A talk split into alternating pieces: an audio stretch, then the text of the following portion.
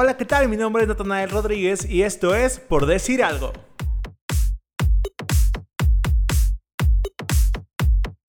Pues bienvenidos, bienvenidos, bienvenidas todos al décimo episodio de Por Decir Algo. Yo soy Natanael Rodríguez y pues nada, estoy muy feliz de estar aquí con ustedes. Y el día de hoy tengo un invitado especial, un gran amigo que le encanta el cine, el teatro musical, ¿verdad? Mucho, muchísimo. Él es Gabriel Tavés. ¿Cómo estás, Gabriel? Hola, Nata, muy bien. ¿Tú qué tal? Qué bueno, también muy bien. Él está aquí el día de hoy porque vamos a comentar así como que en cafecito entre amigos, un poquito. Y como el día de ayer, eh, bueno, hoy es... ¿Qué día es hoy? Sábado. Hoy es sábado 11, de junio.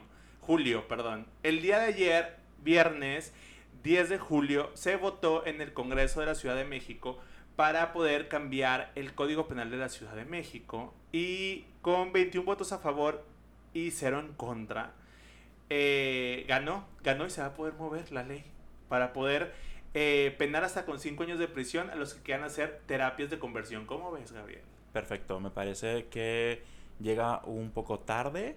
Esto ya lo debimos haber pasado hace mucho, pero qué bueno que ahora ya, al menos en Ciudad de México, ya empieza a estar tipificado para que pronto pues esté en todo el país también. Yo siento que es un gran avance porque, como dices tú, o sea, empieza por Ciudad de México y a rato va a ser como que, y ahora sí todos, muévanse todos los estados de México para poder que esto sea una realidad, porque qué vergüenza, también como Nuevo León, que siempre vamos atrás. Muy atrás.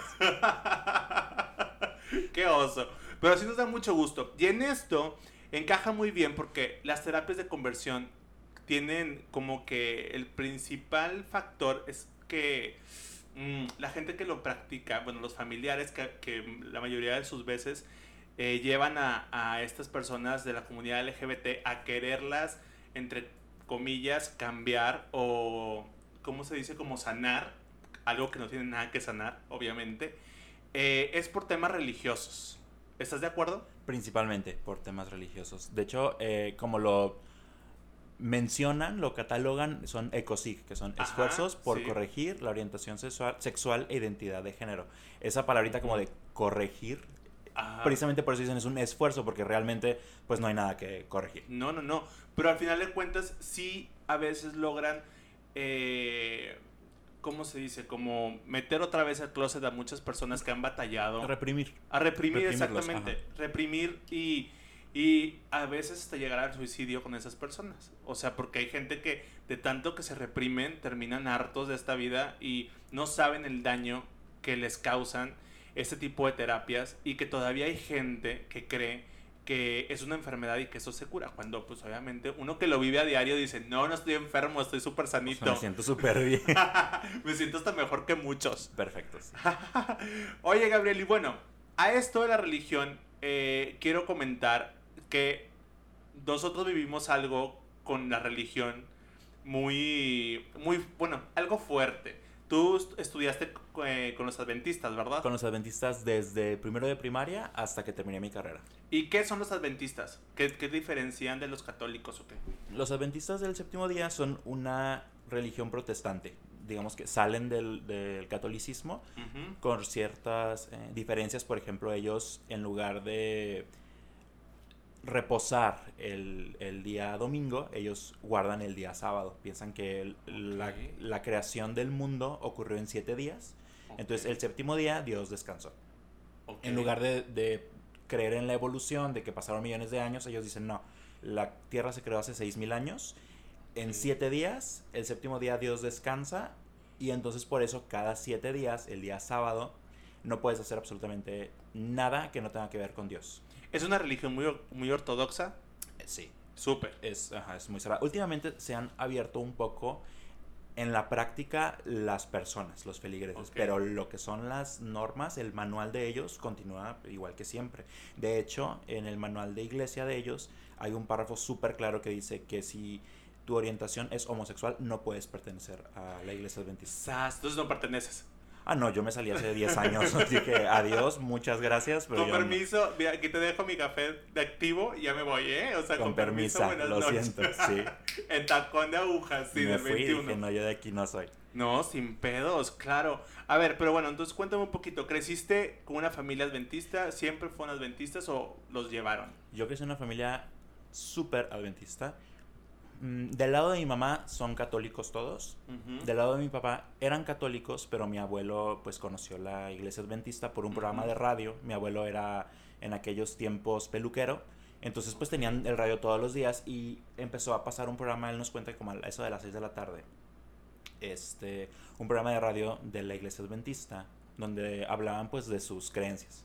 Entonces un día él nos cuenta, no sé qué tan cierto sea, pero él nos cuenta que él estaba cortando pelo y la persona a la que se lo cortaba le dijo, ¿estás escuchando este programa? Y él, ah, sí, me gusta mucho, lo escuchamos aquí todas las semanas. Y dijo, ah, yo soy el locutor de ese programa. Sas. Ajá, entonces ese señor le empezó a dar estudios bíblicos y mi abuelo se convierte, convierte a mi abuela y convierte a mi papá y a mi tío. Solamente son dos hijos. Ok. Este, ellos ya, pues ya estaban un poquito grandes, unos ¿qué te gusta? Ocho años más o menos. Ok, ok. Y, entonces empezaron a, la iglesia adventista. Tú no estabas en el mapa todavía. No, yo, o sea, yo ni planeado, yo ni en cuenta. Eh, empezaron a ir a la iglesia adventista, pero mi abuelo se hizo muy, muy de esos religiosos de hueso colorado. o sea, los viernes a las 5 de la tarde tenía que estar la casa limpia, lista, porque lo que es de la puesta de sol del viernes a la puesta de sol del sábado, no se puede hacer absolutamente nada que no tenga que ver con Dios. No televisión, no música, no pláticas que no sean religiosas, nada, nada o sea, Si van a comentar algo, tiene que ser acerca de la Biblia y eso. Sí, ajá, o sea, yo recuerdo cuando yo era niño, eh, los viernes de noche se hacía un culto familiar, de que nos poníamos a cantar himnos, a leer la Biblia, un, una, un libro que te dan como una lección de escuela sabática, se llama. Y, y eso era el viernes en la noche, el sábado en la mañana era ir a la iglesia y luego el sábado en la tarde otra vez ir a la iglesia. Wow. En la iglesia se, se tocaban temas muy fuertes para un niño de 6 años. O sea, yo con 6 años escuchaba que la iglesia católica eran los malos. Y un día la iglesia católica iba a decir, no, pues ahora todos tienen que trabajar a fuerza del, de domingo, como era, no, de lunes a sábado, y los domingos nadie va a trabajar. Entonces la iglesia adventista piensa que cuando llegue ese momento, pues ellos no pueden trabajar los sábados, la iglesia católica les va a obligar a trabajar los sábados, ellos van a tener que elegir entre hacerle caso a Dios o hacerle caso a, entre comillas, la gran ramera, que es como le llaman a la religión católica. Y lo que tienen que hacer es como huir al monte para que no los encuentren. Y eso yo lo aprendí a los cinco años. O sea, yo con cinco años estaba traumado con el miedo de que en algún momento nos iban los católicos a, a matarnos, sí. Güey, o, sea, era muy fuerte. Sí, está súper loco de que sí saben que es un estado laico. para empezar, o sea. o sea, sí está muy cabrón de que cómo, cómo piensan, o sea, cómo les meten en la cabeza hasta cierto punto desde muy niños, cuando ni siquiera sabes de esto, de que esto va a pasar, o sea, y la religión está, o sea, es, es pleito de religiones, qué horror. O sea, cuando es, el mismo Dios al final del día y se están peleando las dos hijas. O sea. Ándale, así, haz de cuenta. las hermanas peleoneras. Oye, y luego, bueno, vas creciendo con esto un poquito eh, desde que naces y luego empiezas a estudiar en escuelas que son adventistas. Sí, es una escuela, de, te digo, desde kinder. Yo en kinder estuve en un, en un kinder público, pero tienen, no, de hecho tienen desde la guardería hasta la universidad y posgrados, o sea... O sea, es todo, toda la carrera. Todo. La iglesia te dice que tienes que enviar a tus hijos a esas escuelas porque si no, en una escuela pública, en una escuela que no es adventista, se van a perder. Y son caras. Son muy caras, o sea, son muy caras.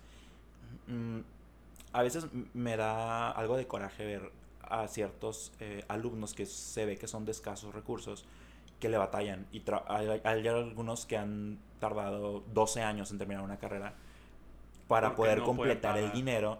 Este... Y la iglesia como es muy solidaria, no les deja, no... Como es muy solidaria, los mandan a, a vender revistas y literatura de la iglesia para que ganen el dinero.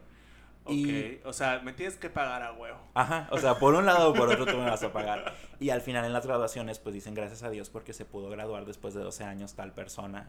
Y para mí era como una cachetada de, ¿what? O sea, le puse a una beca si querías que estuviera aquí.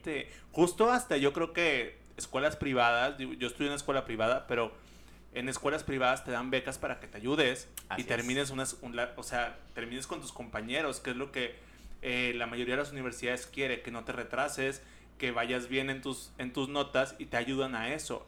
A- la Universidad Autónoma de Nuevo León lo hace también. Precisamente. Te hacen hasta, ¿cómo, cómo se llama ese tipo de, de como mm, ah, un crédito? Oh, sí. ¿sabes? Y después lo vas pagando, o sea, cuando Sí, salgas claro. y así para pagar maestría y todo eso.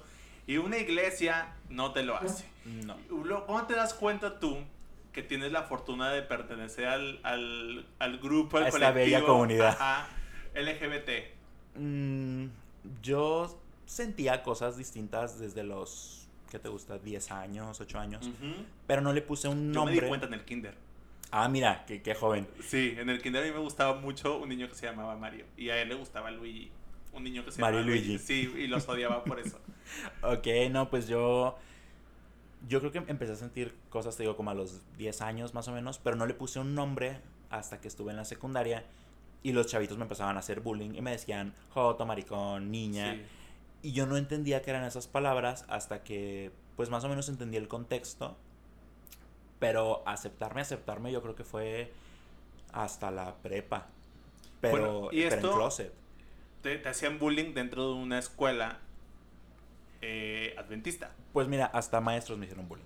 No manches. O sea, una vez me acuerdo que un amigo mío estaba eh, platicando conmigo en, en una clase, estábamos haciendo una actividad, y él me dijo, él se estaba pintando las uñas de negro, así como muy darketo. Ajá. La con, de los emos. Ajá, con una pinturita Vinci. Ajá. Entonces me dijo, ven, te la pinto. Y me empezó a pintar. Y la maestra desde el frente nos dijo, Memo, Gabriel, no sean jotos. O sea, ponle más leña al fuego, que ves que todos me están molestando con eso. Y dilo tú como maestro, en lugar de parar como todo esto que está sucediendo. Pues no, o sea, yo no sentía la- el apoyo de absolutamente nadie, porque además del bullying, pues ellos lo validaban diciendo, es que lo que haces está mal. Sí, sí, sí. Justo a mí me pasó, fíjate, que dijiste eso, a mí me pasó cuando estaba en la primaria, yo, estuve, yo estudié en, en una primaria pública, eh, aquí en San Nicolás de los Garza, eh, le voy a decir hasta el nombre, se llama Simón Bolívar, la, la escuela. Y en quinto de primaria, una maestra, no sé por qué, tenía pedo con mi mamá, o sea, como que no la quería, o no sé, no sé si era con mi mamá o era conmigo, no me acuerdo. El punto era de que un día la señora, una señora ya cuarentona, eh, cincuentona, no sé, eh, se le ocurrió decirle a todos los niños que me dijeran maricón. Ok. Entonces imagínate cómo yo en quinto de primaria, Lola, contrólate. En quinto de primaria eh, están todos los niños me estaban agrediendo así con que maricón, maricón, joto y así. Yo llegué a un punto de que ya no quería ir a la escuela. Obviamente en mi casa mis papás no sabían. Eh, hasta que mi mamá ya se dio cuenta de lo que me estaba pasando. Le platico lo que me pasó y mi mamá, como mamá gallina, casi iba a arrastrar a la, a la maestra. Pero fíjate lo curioso de este caso.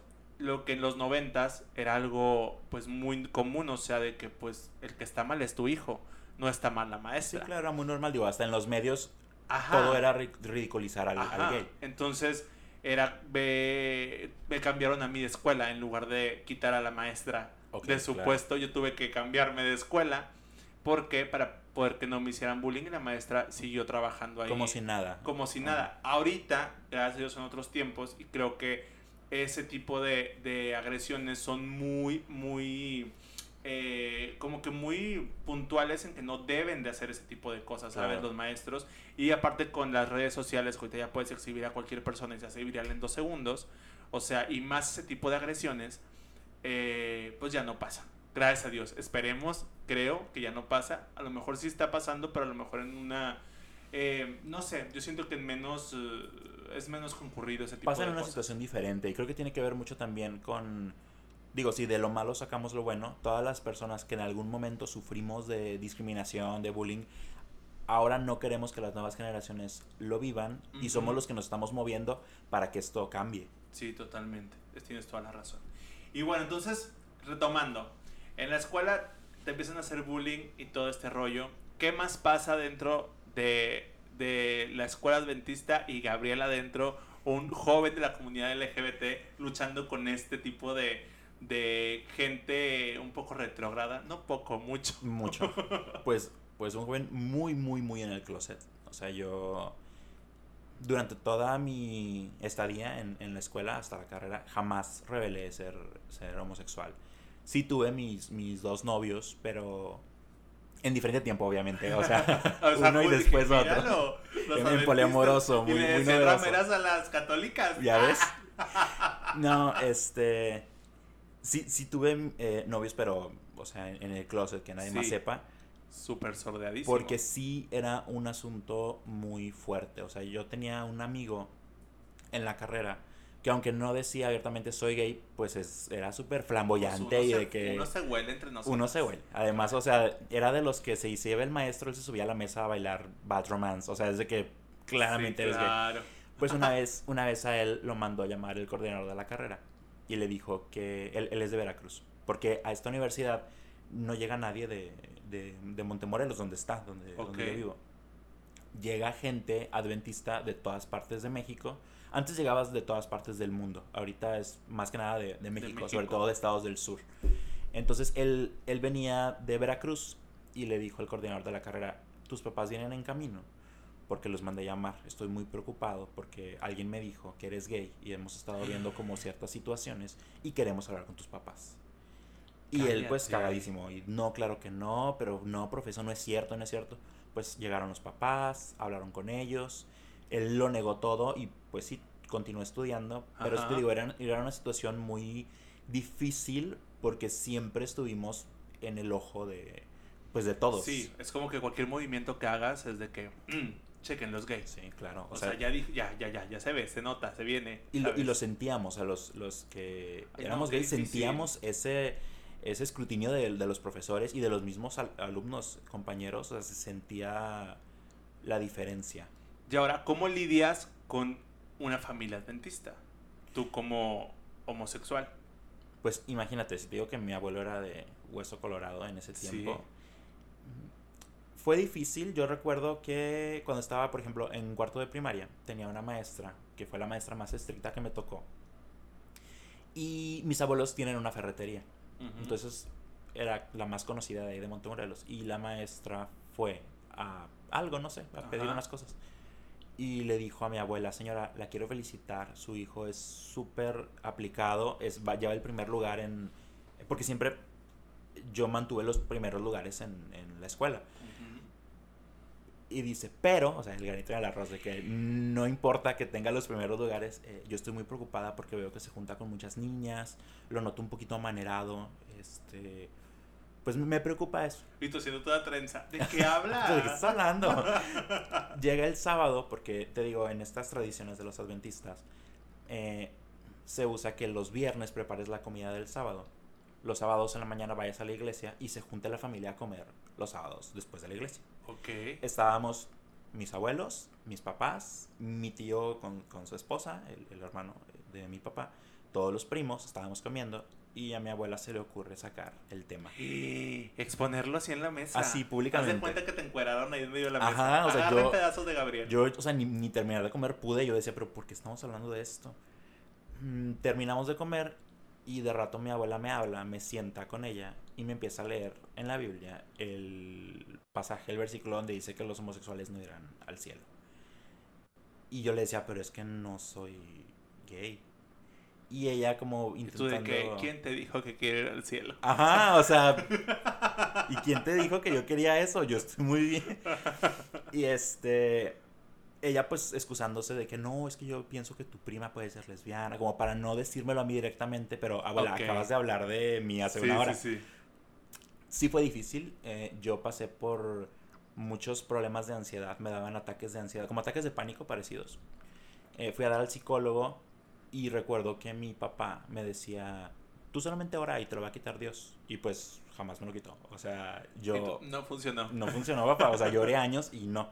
Me daban de orabas para que se te quitara. Lloraba para que se me quitara y dejaba de hacer cosas. Este, yo de niño me gustaba mucho escribir, escribir como cuentos, novelas. O bueno, lo que yo creía que eran cuentos Sí. y novelas. Y me me acuerdo del barrio, yo lo escribí. Yo soy el autor intelectual de todo. Y mi papá una vez agarró una libreta y vio que yo estaba escribiendo una novela que era muy tecnológica, como un superhéroe en internet. Ujú. Y me dijo que esas eran cosas muy fantasiosas y que pues no, no eran de la religión. Una de las veces que me dio un ataque de ansiedad, yo deduje que estaba haciendo cosas que a Dios no le gustaban, como por ejemplo escribir novelas. Y yo le prometí a Dios que yo jamás iba a volver a escribir. Pero que, o sea, me quitara, me quitara pues esto que yo sentía. Era un, o sea, era una situación que me impedía hacer cualquier cosa porque yo terminaba tirado en la cama sin poder hacer nada. O sea, no sé describir la, la sensación, pero me inutilizaba. Sí, sí, sí. Eh, dejé de hacer muchas cosas y al final nunca se me quitó.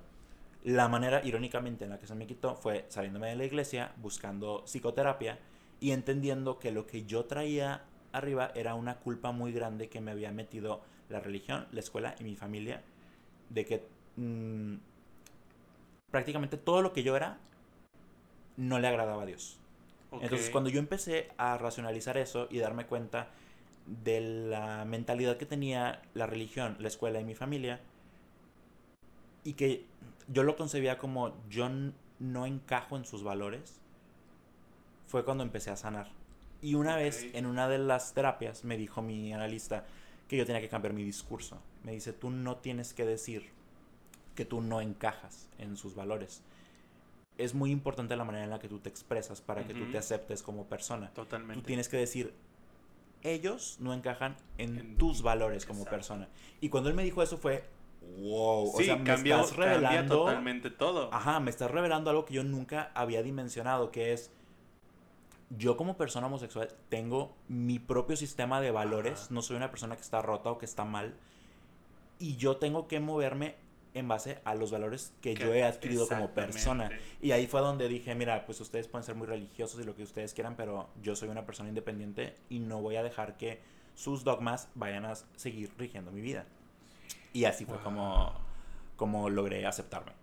¡Wow! ¡Qué fuerte! Ajá. ¡Qué fuerte porque, bueno, tuviste la valentía y te lo aplaudo de verdad porque de salir de algo así, ha, ha de haber muchos casos donde la gente no sale, eh, reprime esos sentimientos y se queda así toda su vida, reprimida. O muchos que hasta eh, atentan con su vida o así, porque es un no poder, así como dices tú, te inutilizas porque no sabes qué está pasando contigo, llegas a un punto en el que dices, yo soy así y esto no está bien, entonces, pues si no está bien, pues mejor que chingo sigo haciendo en esta vida. Claro, o sea, conozco muchos casos dentro de, de la iglesia de personas que o terminaron mal porque llega un momento en el que dicen, pues me vale madre todo y voy a vivir mi vida como yo quiero. Entonces, como todo el tiempo estuvieron eh, dentro de una burbuja, Ajá. salen a conocer el mundo y se lo quieren comer y terminan sí. mal. O sea, conozco casos de primera mano donde yo he visto que terminan eh, en casos de adicción. Sí. Eh, terminan con, con infecciones de, de, de, transmisión sexual. Conocí un caso que terminó en suicidio y yo digo, qué, qué bien que la forma en la que yo reaccioné fue una forma de beneficio para mí. Para ti, que no terminé de esa manera, porque realmente la mayoría de los casos que yo he conocido no han sido casos de éxito. Y eso es algo que a mí me preocupa mucho, porque vienen muchas generaciones nuevas Ajá. que mientras el mundo está avanzando, adentro de la iglesia pareciera que los años no han pasado y continúan en la misma situación. Y es que aparte yo creo que se rigen, o sea, la, religión cualquiera se rige, por ejemplo, la católica o la adventista, que yo soy católico, creyente, más no, no, no soy de los que anda siguiendo todo, porque la verdad no sigo nada, solamente porque mis papás son católicos, yo también. Pero, o sea, se guían por una Biblia, por un libro que se escribió hace chingo mil de años, que no lo escribió Dios, que lo escribió el ser humano y que ni siquiera, o sea, tienen pruebas para decir de que eso, ¿quién lo avala? Claro. ¿Sabes? Y están con unas ideologías de que ya son súper pasadísimas. Lo peor del caso es de que no sé si sea minoría la gente que, que sigue mucho esa religión, pero lo que sí es que sí afecta a muchos. Y, la, y lo triste es de que afectan a personas de la comunidad donde las reprimen, donde las dejan ahí y no dejan ser felices a esas personas. Es lo más triste del mundo. Es muy triste. Eh, y me causa mucho conflicto, o sea, me causa mucho conflicto ese tipo de cosas porque yo, cuando yo, antes de salir de clase con mis abuelos, me acordé mucho de lo que dijiste de tu abuela porque una vecina, pues yo, mi, mi, mis abuelos son de Villa de Santiago. ¿A cuánto queda de Montemorelos? Sí, a 40 minutos, ahí está. Ajá. Vecinos. Y son igual de rancho, o sea, pueblo chico, infierno grande. Todo el mundo se conoce. Si te tiras un pedo, todo el mundo se Todo da mundo cuenta. huele, todo se da cuenta. Entonces a vecina le fue. Me vieron a mí con un amigo, ni siquiera era mi novio, en una de estas. eh, ¿Cómo se llama? La fiesta patronal de la iglesia. Entonces, ni siquiera estamos haciendo nada. Éramos amigos, o sea, somos amigos. Y la señora va y le dice: Oye, es que ya me enteré. O sea, aparte, pues yo subo todo ahí a Facebook y la madre. Y tengo a una de sus hijas en Facebook. Si ya me enteré que pues Natanael es gay, pues qué, qué pena, qué triste de que pues Lupita y Javier, o sea, mis papás, quién sabe que tengan que estar pagando, que sabe que han de haber hecho O para sea- tener un hijo así. Cállate, o sea, mi abuela se puso como loca, o sea, de que mi abuela, ¿y tú quién eres? Y que no sé qué, deja a mis hijos y a mi nieta. Mi abuela es súper pro gay, es lo que me encanta.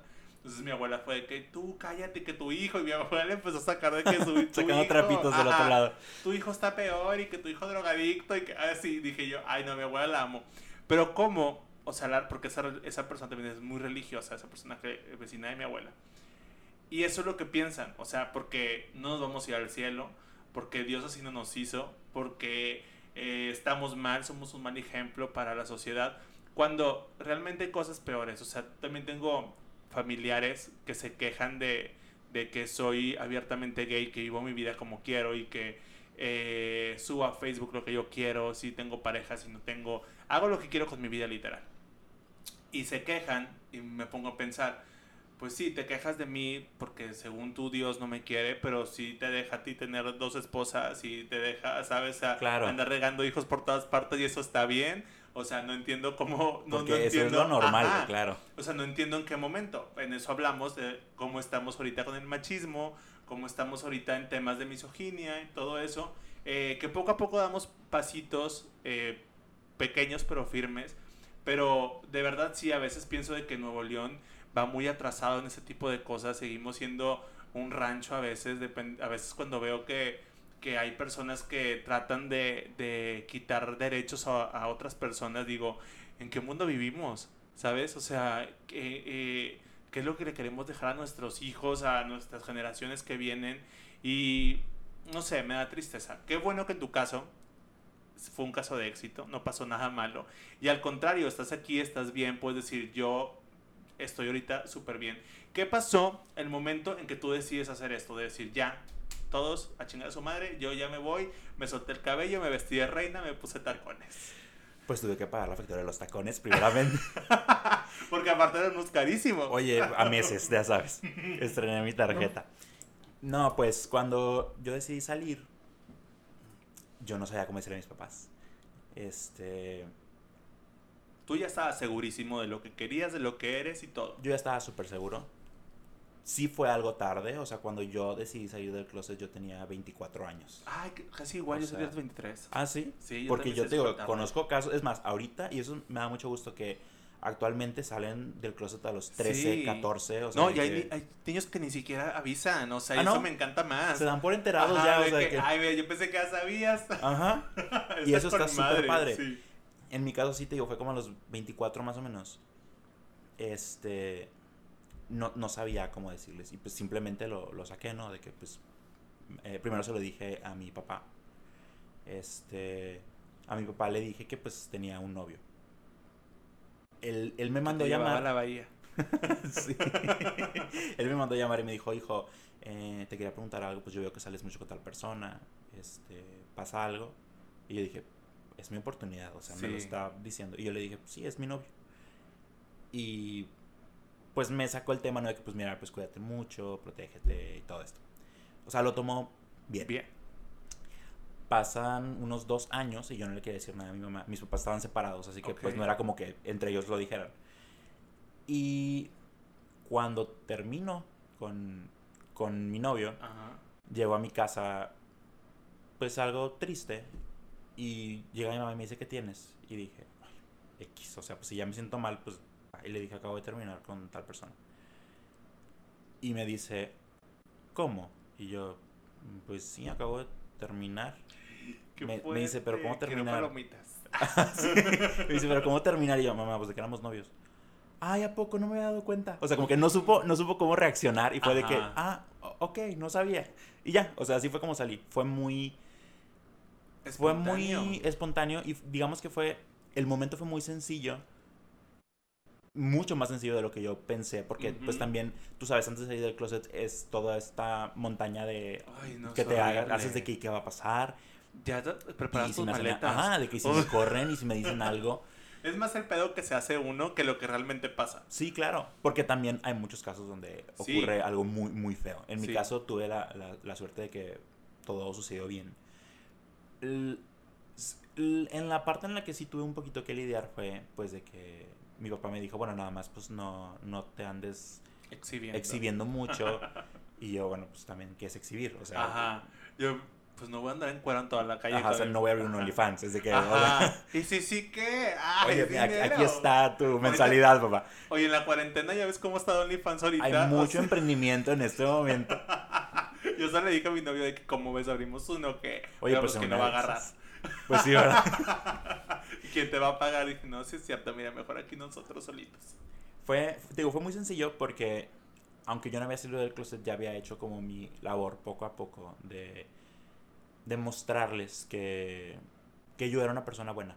O sea, porque yo antes sí sentía esa culpa, te digo. Y, y me dediqué a que se dieran cuenta de que, pues, yo tenía mi speech de que, bueno, pues si me dicen algo, oye, te salí con súper buenas calificaciones, jamás me he drogado, este, nunca ando de, de, fiesta, que no es que esté mal, pero ellos lo ven como algo mal, te digo, la religión adventista es muy, muy ortodoxa y es muy de que, es más, para los adventistas ir al cine es pecado. Entonces te digo, el hecho de que yo les dijera, no tomo, no fumo, no voy a fiestas, este, es como algo bueno para ellos. Entonces les digo, o sea, si soy súper tranquilo, ¿cuál es el problema? Y lo tomaron bien, lo tomaron bien. Sí, sí ha costado un poco más lo que es la conversación diaria, de que si algún día yo tengo algún problema es como, mm, prefiero no contarlo mucho, porque te digo, siguen ellos con el tema religioso. ¿Siguen siendo adventistas toda tu familia? Mi, mi mamá. Mi papá hace tiempo que dejó de ser ¿Tu Mamá, y tu mamá era católica, ¿verdad? Mi mamá era la católica. Y ahora mi papá era adventista y se volteó el asunto. Ella es la que sigue yendo todos los sábados a la iglesia. Este. ¿Tus hermanos son adventistas o no? Mm, no, mi hermana sí sigue yendo a la iglesia, pero es súper light. O sea, siento o sea no es ortodoxa. No, yo siento que ella va pues por complacer a mi mamá. No siento que sea como una decisión de ella. Es como, ah, pues nací aquí, Así como me dices tú de que, ah, pues mis papás son católicos, yo soy católico. Sí, Algo así. Em, siento que de mi familia, pues los que quedan adventistas son mis dos abuelos y mi mamá. De ahí en fuera, o sea, nada. O sea, poquito a poquito se fue deshaciendo la religión. Sí, hace poco hubo un tema de la universidad en la que yo estudié. Unos alumnos lanzaron unos videos acerca de la homosexualidad. Ajá. Ya sabes, el, ¿qué opinas de? y pues todos de que no, pues que Dios no aprueba eso, pero que ellos pueden, pueden de que ser, este, acercarse a Dios para cambiar y todo eso. A mí me molestó mucho, lo publiqué en redes, se hizo viral. Sí. Y pues le llegó la noticia a mis papás.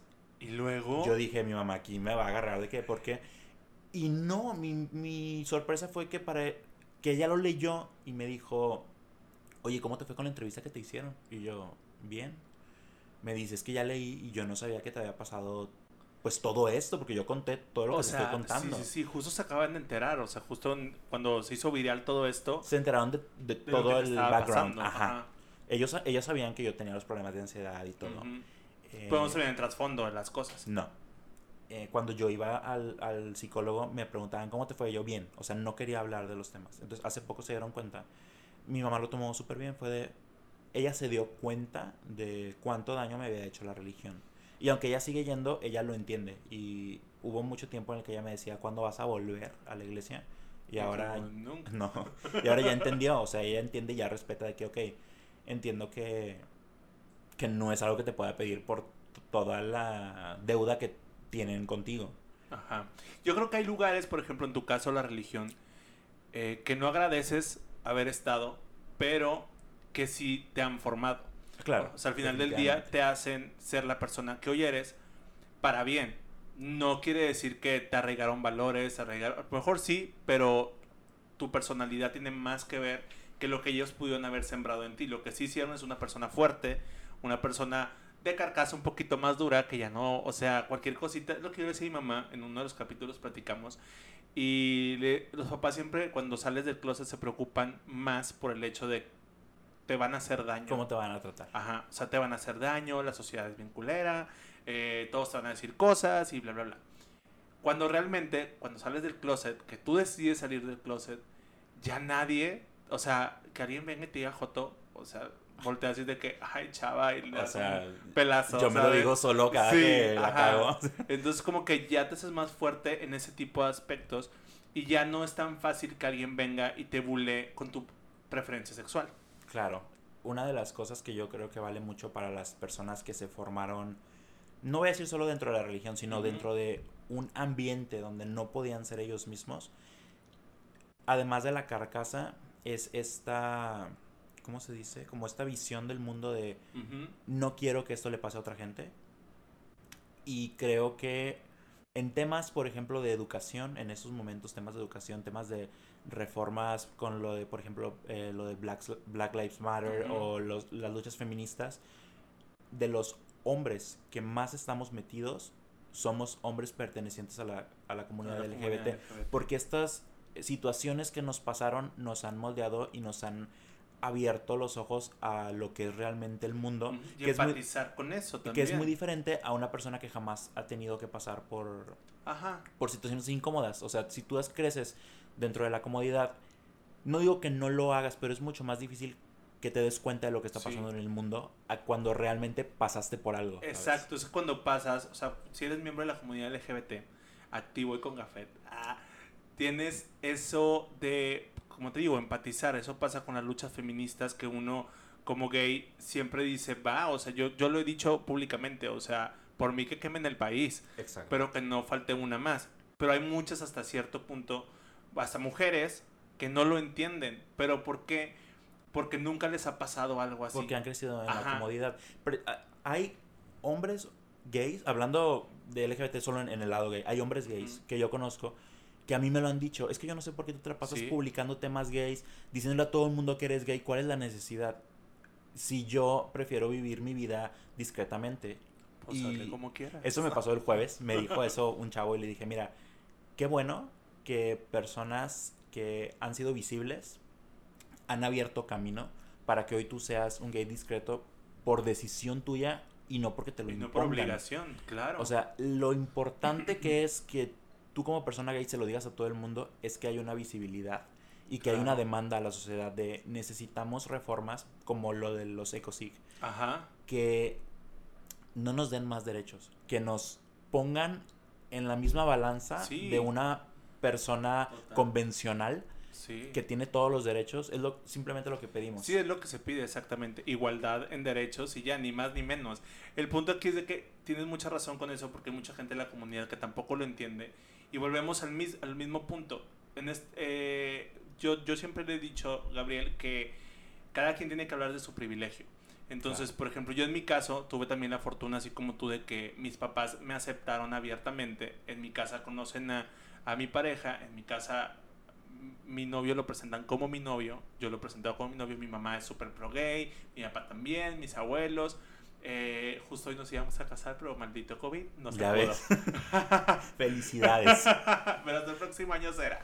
Eh, entonces imagínate, yo que tengo esa posibilidad y ese privilegio de nacer en, una, en, un, ciclo, en un ciclo, en, en un seno familiar que te acepta tal como eres y no tienes ningún problema, yo me siento con la obligación y necesidad de poder alzar la voz para la gente que no tiene eso, ¿sabes? O sea, yo he dicho muchas veces, yo no voy a la marcha a marchar por mí. O sea, sí, pido derechos, pido todo eso, pero también salgo por esas personas que no pueden salir y que todavía en sus casas los hacen menos, pero yo puedo hacerlos visibles, ¿sabes? Claro. Y yo soy la voz de también de esas personas, como muchos otros que están ahí. Tienen que entender su privilegio, que es lo mismo que pasa. O sea, siempre lo he dicho, si eres blanco, hombre heterosexual, estás en la cima de la cadena y nunca te ha pasado nada. Entonces por eso no empatizas tan fácil. Y Pero ahí- el día que te pase, vas a decir, ay, Y ahí tienes de dos, porque todos tenemos eh, privilegios y tenemos también eh, lugares en los que somos de que hasta abajo de sí, la cadena. O sea, totalmente.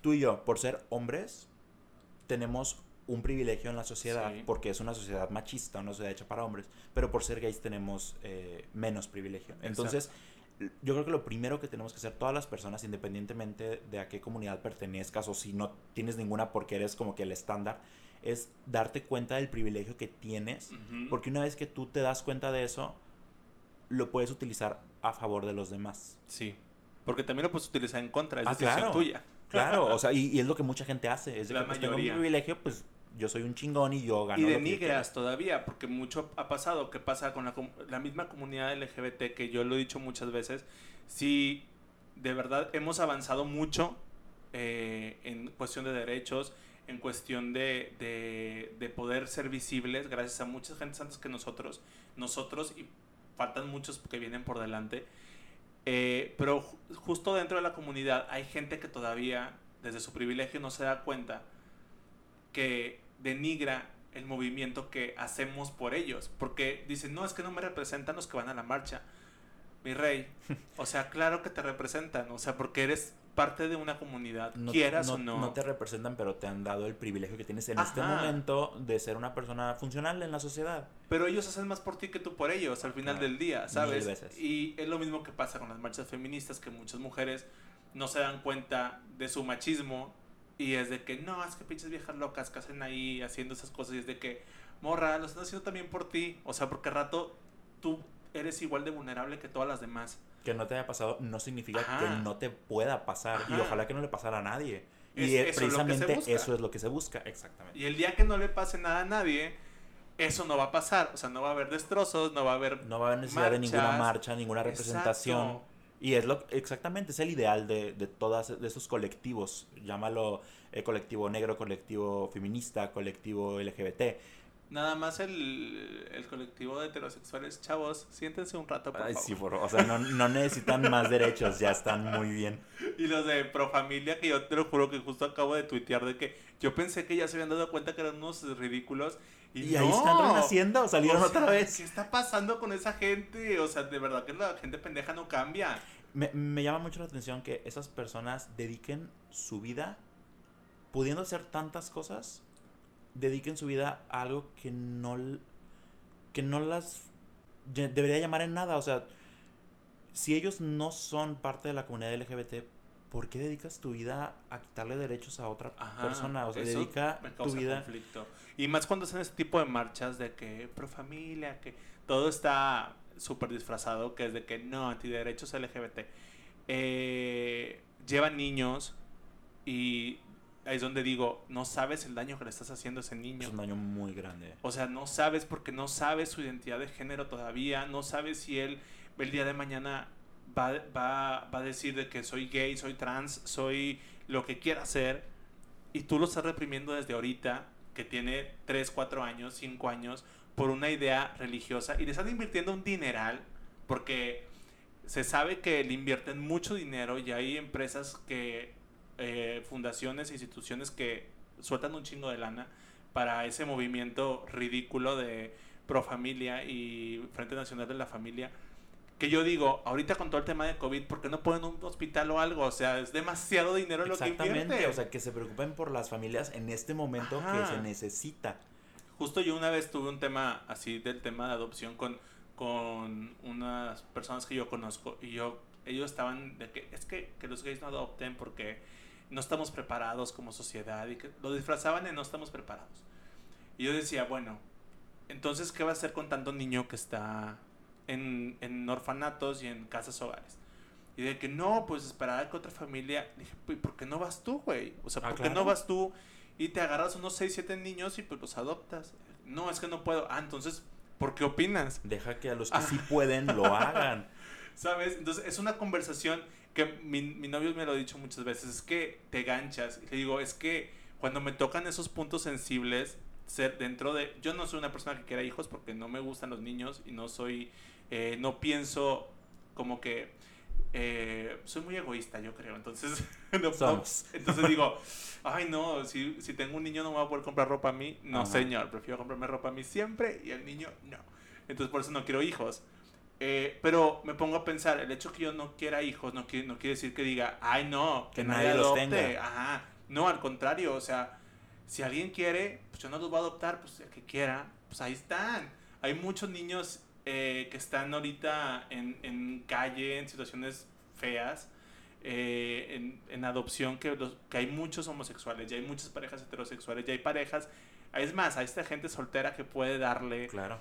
el cariño y el amor que merecen y que quieren. O sea, ¿por qué no hacerlo? ¿Sabes? Lo, lo raro de todo esto es que la mayoría de esos niños son dejados por gente heterosexual. Así es. Y lo que dicen de que la sociedad no está preparada, bueno, ¿y por qué no en lugar de quitarle ese derecho a la comunidad LGBT, por qué no educas a tus hijos para que sus hijos no le hagan bullying? Porque ellos dicen, es que le van a hacer bullying en la escuela. Tus hijos. Entonces tú prepara a tus hijos para que no ocurra. A mí me encanta algo, Gabriel, no sé si te ha tocado también ahorita en estas épocas. Eh, si has convivido con gente de generaciones abajo de nosotros, porque nuestra generación todavía está entre azul y buenas noches, oh, ¿sabes? O sea, hay gente que todavía es muy progresista y que sí piensa en un futuro eh, diverso y un futuro de muchos colores y hay gente que todavía está muy arraigada con el machismo y, valores ancestrales y, mucho. y sí, o sea, y es gente de, no sé, 28 años para arriba. O sea, pero si te vas a los de 20, 25 para abajo, tienen una mentalidad muy diferente. Incluso tengo un primo que tiene 16 años y veo todo lo que postea en Facebook y digo, no mames, o sea... Jamás me hubiera ocurrido a mí a esa edad atreverme a eso. Exacto. Y ahorita es de que le responde a la gente que es pro vida y él es de que deja a la gente que aborte si quiere, ¿sabes? Y defiende a la comunidad LGBT, a las feministas, defiende eh, a todo mundo en cualquier movimiento y él es una persona blanca, heterosexual, hombre. O sea, digo, está con madre que entienda dónde está parado y lo que puede hacer.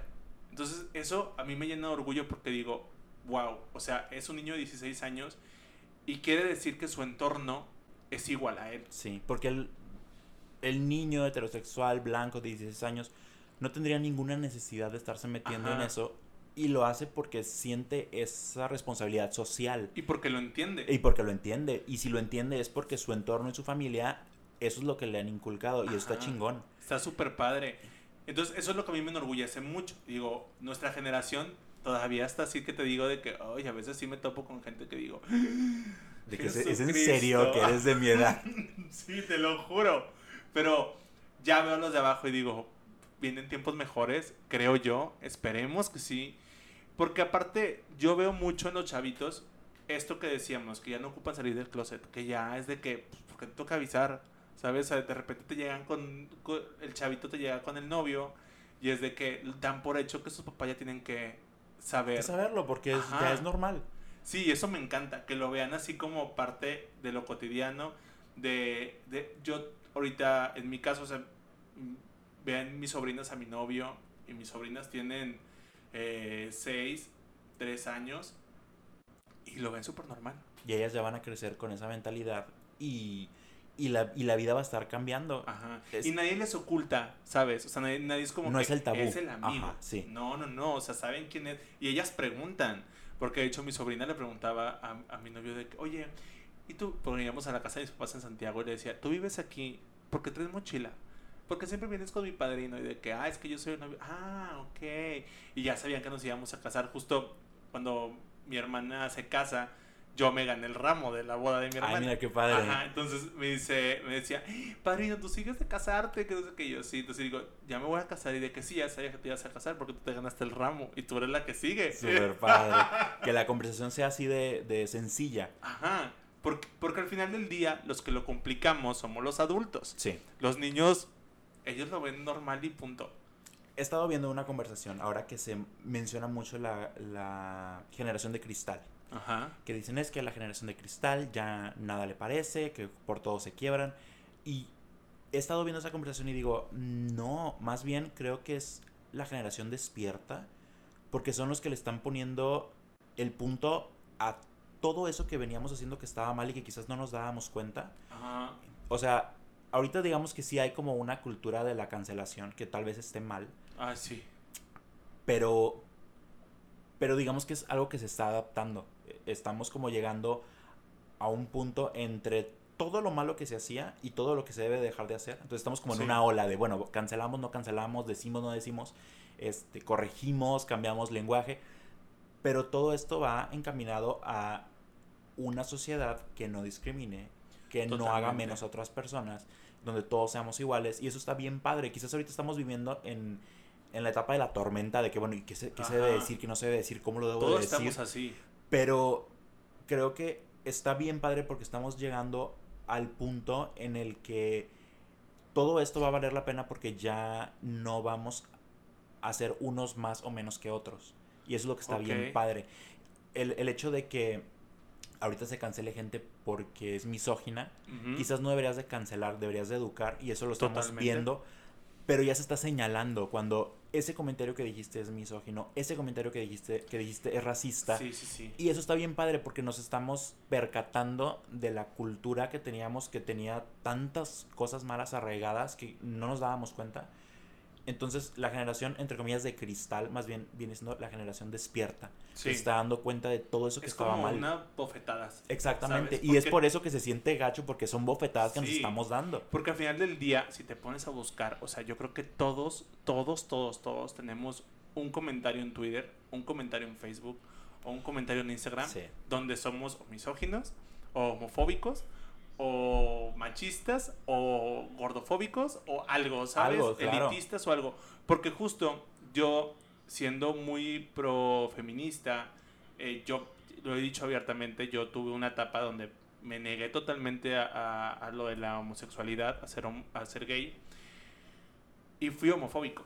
O sea, si era de los eh, que, ay no, o sea, jotos asquerosos, y, ¿sabes? Sí, y sí, yo sí. jamás en mi vida me voy a hablar de mujer, y ahorita todo el mundo me habla de ella, ¿sabes? Ay, ando O bien sea, cansada. o Sí, así. ajá, está bien, de que, ay, no, y que, tipo, decimos puras pendejadas. Y total, me puse, o sea, yo, yo, yo viendo todo esto de cómo estoy ahorita, eh, ya ves que te salen los recuerdos en Facebook, Sí. me salió un comentario de hace como ocho años que hubo una marcha de los maestros. Y yo dije, o sea, yo, yo estaba súper en contra de que hicieran una marcha de que, o sea, ¿cómo se les ocurre, pinches nacos, hacer eso? Ah, claro, sí. No sabes la vergüenza que me di. O sea, de decir, es neta que puse eso.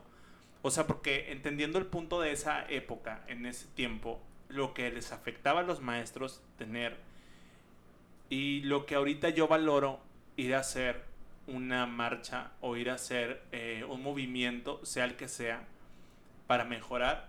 O sea, y yo lo estaba denigrando desde mi computadora, desde mi casa, Desde la Con tranquilidad, clima, ajá, desde ¿Sabes? Tranquilidad. de que, no, pinches nacos, sé qué. Diciendo, güey, te hubiera salido al sol, cabrón. Claro. ¿Sabes? Y te hubiera sido ayudar. ¿Sabes? Dije, qué ridículo, borré el comentario. O sea, dije, ojalá nadie jamás vuelva a ver Se esto la cuenta de esto. Ajá. Pero sabes que está bien padre que ocho años dices, Ajá, ocho, años, después te des cuenta, porque qué, qué gacho sería que ocho años después dijeras, ay sí, pinches nacos, andaban Ajá. en eso. O sea, qué padre darte cuenta de que en ocho años has cambiado tanto tu mentalidad Sí. y te hayas despertado a decir, oye, sí es cierto, o sea, estaba bien mal. Sí, Porque eso sí. habla de una evolución como persona. Totalmente. Y en- yo creo mucho en eso, en la evolución de, de las personas. Creo que no cambian personalidad, valores, etc, etc. Pero la manera de pensar de cada persona sí puede cambiar con educación y con in- información totalmente. Y con ganas. Sí, O claro. sea, que, sí, hay con gente ganas que se de quiere cambiar. quedar en su zona de confort y ser unos idiotas toda la vida. y pues bueno, bendiciones Y, para pues, Exactamente, bendiciones. Oye, pero que está súper padre la plática, ya llevamos casi una hora. Ay, tenemos que cortar. Sí, se nos, si se no, nos va a pasar el tiempo aire y es muy caro el tiempo aire. El tiempo, mira, me está saliendo carísimo. No, no es cierto. No, pero me gustaría invitarte otro día para hablar, porque yo también tengo que platicar mi, mi anécdota. Parte Eh, dos, Sí, hay que hacer parte 2 de religión, porque aparte hay mucho que contar. Hay Muchísimo. mucho que decir y hay mucho también que tenemos que hablar. Y como les he dicho, eh, este espacio está abierto para el que quiera venir, para el que guste decir eh, lo que quiera que sea bueno y pueda ayudar. Y por eso te invité ahora a ti, porque yo sabía que tenías esta conversación que, que puede ayudar a muchas personas.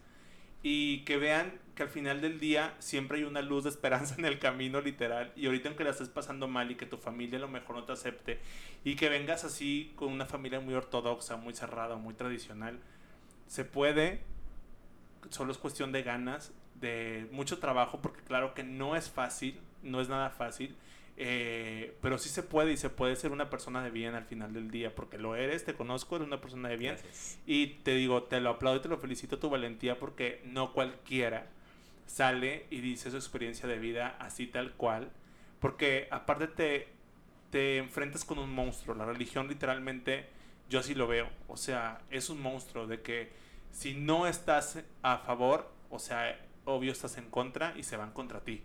O sea, y hay mucha gente afuera que tiene este tipo de pensamiento de que Dios es primero, pero como que entienden mal el significado de Dios y entienden mal todo. O sea, tipo el meme que dice de que ámense unos a los otros y de que, ¿qué? Que matemos a los jotos. sí, así, así. así. Así. Entonces, sí está muy cañón. ¿Quieres decir algo antes de despedirnos? Vamos a tener que hacer otro, otro, otro episodio. Pues que nos esperen para el segundo episodio y a todas las personas, independientemente si están o no en una religión, eh, si están pasando por una situación de closet, que sepan que todo mejora. O sea, todo va a mejorar si, si le echas ganas, si te enfocas en tu meta y sobre todo si te envuelves de personas que te apoyen en lugar de que te quiten. O sea, la comunidad LGBT somos una familia que escogimos. Entonces siempre va a haber alguien afuera que quizás no es de tu familia sanguínea. Eh, lo ideal sería que, que tu familia sanguínea te aceptara. Pero si no, siempre va a haber gente que se va a volver parte de tu familia. Búscalas para que puedas eh, salir adelante, pero también siempre tienes esperanza de que en algún momento todo va a mejorar. Totalmente. Y acuérdate también que Dios es amor. Dios nunca te va a dejar solo. O sea, y no, no tiene nada de malo ser feliz y ser quien eres. Así te hicieron, no pasa nada. Nadie se va a morir si le dices de que, mamá, papá, sí soy. Y que vinimos a, a ser felices a la tierra. A eso, para eso estamos aquí. Totalmente.